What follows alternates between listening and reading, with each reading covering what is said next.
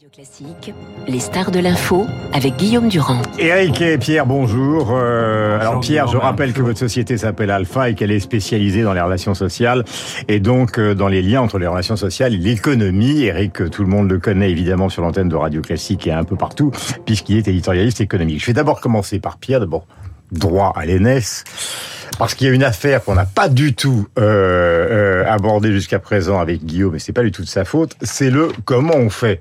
Mmh. Et le comment on fait, on l'a entendu beaucoup avec euh, notre excellente confrère Caroline Roux, c'est le conseil de la réforme, de la réforme du bidule, du machin qu'il a monté avec, vous le savez, euh, François Bayrou, ou dans la conversation. Or, visiblement, ce conseil est boudé par les syndicats, le patronat n'en veut pas non plus. Donc, si vous voulez, on voit la liste de ce qu'il a proposé pour la fin du quinquennat, une sorte de méthode, une sorte de pédagogie, mais il y a trop de choses qui sont données à faire par ce conseil qui, pour l'instant, n'a zéro crédibilité. Quand il y a cinq organisations syndicales sur huit qui refusent d'y aller, effectivement, ça perd un peu de sa crédibilité dès le départ. Et on voit bien en plus que le patronat n'est pas euh, très enthousiaste euh, avec ce Conseil national de la refondation. Je pense qu'Emmanuel Macron aujourd'hui a plusieurs problèmes. Euh, d'abord, le en même temps qu'il qu apprenait dès le début de, de son premier quinquennat est aujourd'hui bien ébréché. La gauche est partie pour l'essentiel avec la France insoumise. Euh, il a gouverné plutôt au centre droit. Et aujourd'hui, on voit bien que les républicains, comme le disait Guillaume, n'ont pas envie de se rapprocher euh, de mmh. lui. Donc ça va être un peu compliqué de ce côté-là. Les syndicats sont plutôt vent debout en ce moment. On l'a vu sur l'assurance chômage. Ça peut se reproduire sur. Il bien fait de venir ce matin, vous, hein, parce oui. que c'est du décryptage. Et le troisième problème qu'il a, c'est que l'Allemagne commence à jouer en solitaire au niveau européen.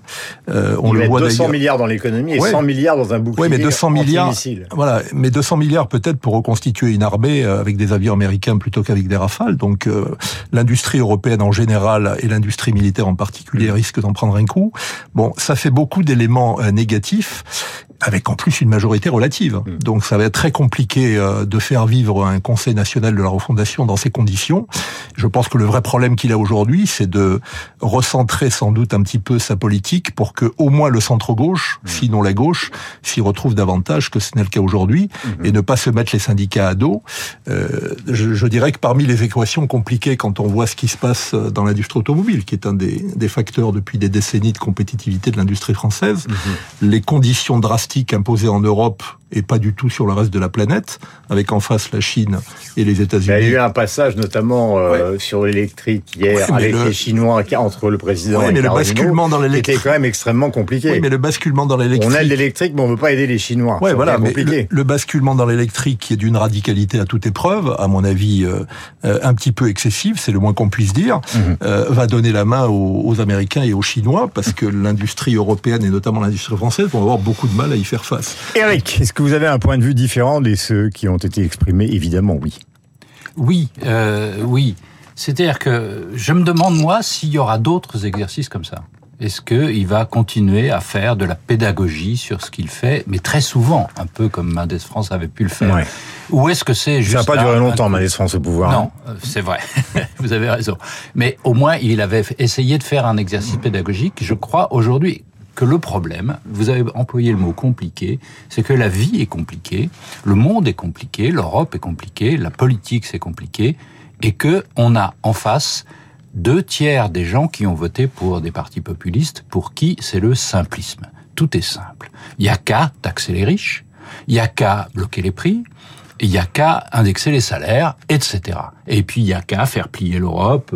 Euh, demain, ça va être, euh, j'imagine, il y a qu'à envahir l'Allemagne. Elle n'a pas d'armée, c'est le moment. Bah, il a amené ouais. ses graphiques, disant c'est impossible la dépense publique, c'est impossible ouais. les prélèvements Tout obligatoires. Le, le, vrai oui, mais il y a qu'à quand même. Le vrai débat, c'est donc celui-là entre le simplisme et la complexité.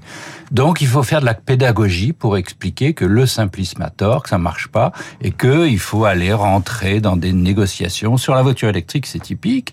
Euh, vous avez dit oui, il faut passer à l'électrique parce qu'on l'a décidé. Maintenant, c'est trop tard. On va pas revenir en arrière, peut-être à tort, mais c'est décidé. Donc il faut faire des batteries en, Europe. Donc essayer de ne pas trop aider les Chinois pendant le temps intermédiaire. C'est compliqué. Vous avez employé le mot. C'est difficile de, de, de, de, faire entrer ça. Alors c'est la même chose sur l'immigration, c'est la même chose sur la santé. Il faut à la, il faut expliquer que les choses sont compliquées et en même temps il faut l'expliquer simplement. Hmm. C'est ça qui est, c'est ça qui est le pari. Mais là on Donc, sort du. Pense, qu'il en faudra d'autres. Non mais Eric, là on sort justement du quoi qu'il en coûte. Alors il y a eu le quoi qu'il en coûte Covid, le quoi qu'il en coûte inflation. Là on a encore entendu parler évidemment de l'aide aux étudiants, aux entreprises, aux PME, à toutes les formes d'entreprises. Euh, ce qui dans le contexte actuel peut, peut paraître normal. Mais tout à l'heure euh, je faisais mon décliniste de base, qui n'est pas ma nature, je vous rassure, mais c'est par provocation que je fais. Ça peut pas durer comme ça éternellement cette histoire euh, du chéquier euh, pour aider tout le monde. Non, euh, ça va durer quand même un moment puisqu'on va faire un déficit de 5% cette année, ce qui est quand même beaucoup, et qu'on ne se réduira à 3% qu'en fin du quinquennat. C'est donc un rythme très lent, donc on va emprunter encore toujours beaucoup et mhm. dépenser encore beaucoup. En même temps, c'est le moment de dépenser. L'État, c'est à l'État. On refait l'État. Il y a un retour de l'État aujourd'hui. Et l'État, sans moyens, ça marche pas. Donc, il faut qu'il ait un peu de moyens pour réinvestir dans l'école, pour réinvestir dans la santé, dans la justice, etc. Hmm. C'est assez logique. Mais tout ça sans majorité. Mais attendez, parce que là, maintenant, euh, le pouvoir, ce qu'exprime le président de la République, euh, dans, dans, dans, dans l'excellent livre de d'A.M. Poli sur euh, le maître du Kremlin, euh, l'un des grands reproches que Poutine fait à, l'Occident, Dieu sait que je ne suis pas forcément poutinien, c'est de dire ils n'exercent pas le pouvoir. Ils ont peur du pouvoir. Alors là, le pouvoir qui fait frémir la gauche, c'est le 49-3. C'est un pouvoir totalement légal. Euh, euh, le pouvoir, il ne l'a plus sauf à la marge. C'est-à-dire, il a le pouvoir d'un gouvernement et de sa présidence, mais à l'Assemblée, il va pas pouvoir faire le 49-3, Pierre, comme ça pendant pendant trois ans. Non, et puis en plus, euh, ce que j'évoquais, c'est que non seulement c'est difficile d'exercer le pouvoir avec une majorité relative, mais euh, l'Europe est en train de se déliter. Quand on regarde bien, la Grande-Bretagne est sortie, L'Italie vient de passer sous la coupe d'une première ministre d'extrême droite. L'Allemagne joue de plus en plus euh, en solitaire. Donc on peut même plus s'appuyer sur une dynamique européenne aujourd'hui convaincante pour essayer de construire quelque chose de, de solide. La dissolution, euh, je crois qu'il vaut mieux ne pas y penser dans la situation actuelle parce que ça peut déboucher sur euh, sur le pire. Mhm. Donc il va falloir qu'il passe en permanence. Ah oui, vous avez vu que votre formule, euh, d'un point de vue, j'allais dire littéraire presque, il ne vaut mieux pas y penser, ce qui veut dire que quand même vous y pensez. Ben, je veux dire, quand on est confronté à une opposition qui est capable de temps en temps de jouer la politique du pire, on l'a vu avec la NUPES et le, Rassemblement national récemment, mhm. on est obligé de temps en temps de se dire que ça ne va pas durer éternellement. C'est Retailleau qui prend la tête des quand Républicains. Quand on voit les Républicains... C'est pas forcément l'hypothèse la plus crédible, mais si c'est lui qui la prend, il va, ils vont jamais aller dans une alliance avec le président de la République. Ben, je pense qu'il y aura une tentation du côté des Républicains, et avec, peut-être pas avec Retailleau, mais avec d'autres, de jouer un rapprochement et l'exemple italien, pour cela, peut être dévastateur de jouer un rapprochement avec l'extrême droite. Bon, l'équation n'est pas facile non plus pour la droite républicaine que d'aller dans ce mm. sens-là. Mais la situation est extrêmement confuse. Euh, moi, j'aurais souhaité aussi qu'Emmanuel Macron garde son statut et sa stature de président et qu'il ne joue pas en permanence ses premiers ministres, même s'il excelle dans l'art de la pédagogie. Mhm. Mais ça, c'est peut-être le défaut de nos institutions. Depuis le quinquennat, euh, on a battu en brèche les institutions de la Ve République et pour moi, c'est un, un peu désolant. Je pense que sur Mais ça, il l'a voulu. Vous, vous connaissez suffisamment pour savoir qu'il l'a voulu. Je ne sais pas s'il a voulu lui. En tout cas, il a hérité euh, d'un quinquennat qui fait que les choses mhm. aujourd'hui sont plus confuses qu'à l'époque où du septennat, où il y avait une déconnexion entre l'élection présidentielle et les élections législatives. Donc ça, ça rend les choses encore plus difficiles. Mhm. Et euh, du coup, il est, euh, il est sur la ligne de crête. Et alors, il le fait avec beaucoup de pédagogie et, d'intelligence, et ça, il sait le faire. Mais ça ne remplace pas une majorité solide, et ça ne remplace pas une relation avec les partenaires sociaux. Et je pense euh, autant aux organisations syndicales qu'au patronat, plus plus construite et plus convaincante qu'elle ne l'est aujourd'hui. De ce côté-là, le débat sur la retraite va être va être un tournant important. Justement, Eric on sait qu'il y a une position qui est centrale là-dedans, c'est celle de la CFDT. Euh, jusqu'à présent, la CFDT, euh, par le biais de, son patron, donc Laurent Berger, disait attention les retraites, attention les retraites. Ça, c'est le, c'est le, le, pont qu'il ne faut pas traverser si vous nous voulez avec vous. Est-ce que vous avez l'impression qu'avec ce qu'il a dit hier, il y a une possibilité que les LR, on verra bien, mais que la, CGT, la CFDT le rejoigne sur tous les projets qu'il a annoncés?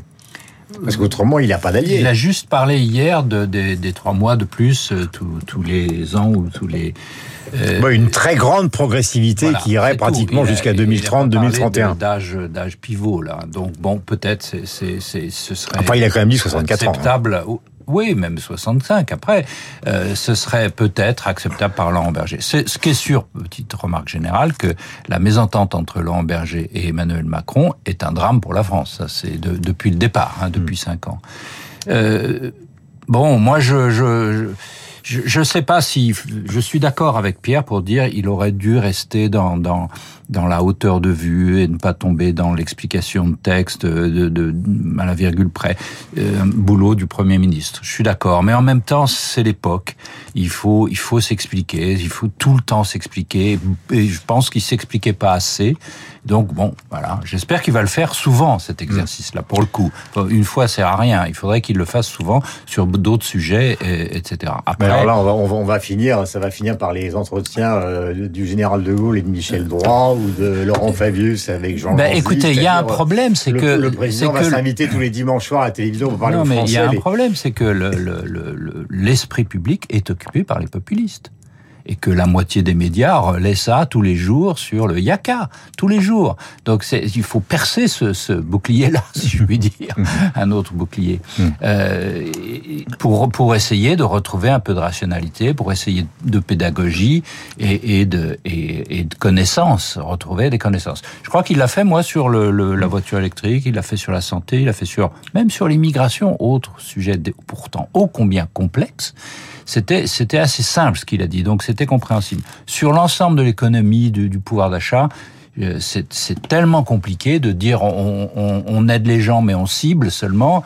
Euh, les gens disaient moi et moi et moi, donc euh, ça c'est plus compliqué. Il faudrait d'autres explications. Moi je crois à la pédagogie. Oui, mais donc euh, conclusion, Pierre Ferracci, non, patron d'Alpha. regardez sur l'industrie automobile, je veux dire des décisions à 27 avec beaucoup de pays qui n'ont pas d'industrie automobile et qui imposent un, basculement drastique dans, dans, dans la voiture électrique, ça n'a ni que ni tête. En face de soi, on a la Chine et les États-Unis qui sont des ensembles cohérents. L'Europe ne l'est pas aujourd'hui.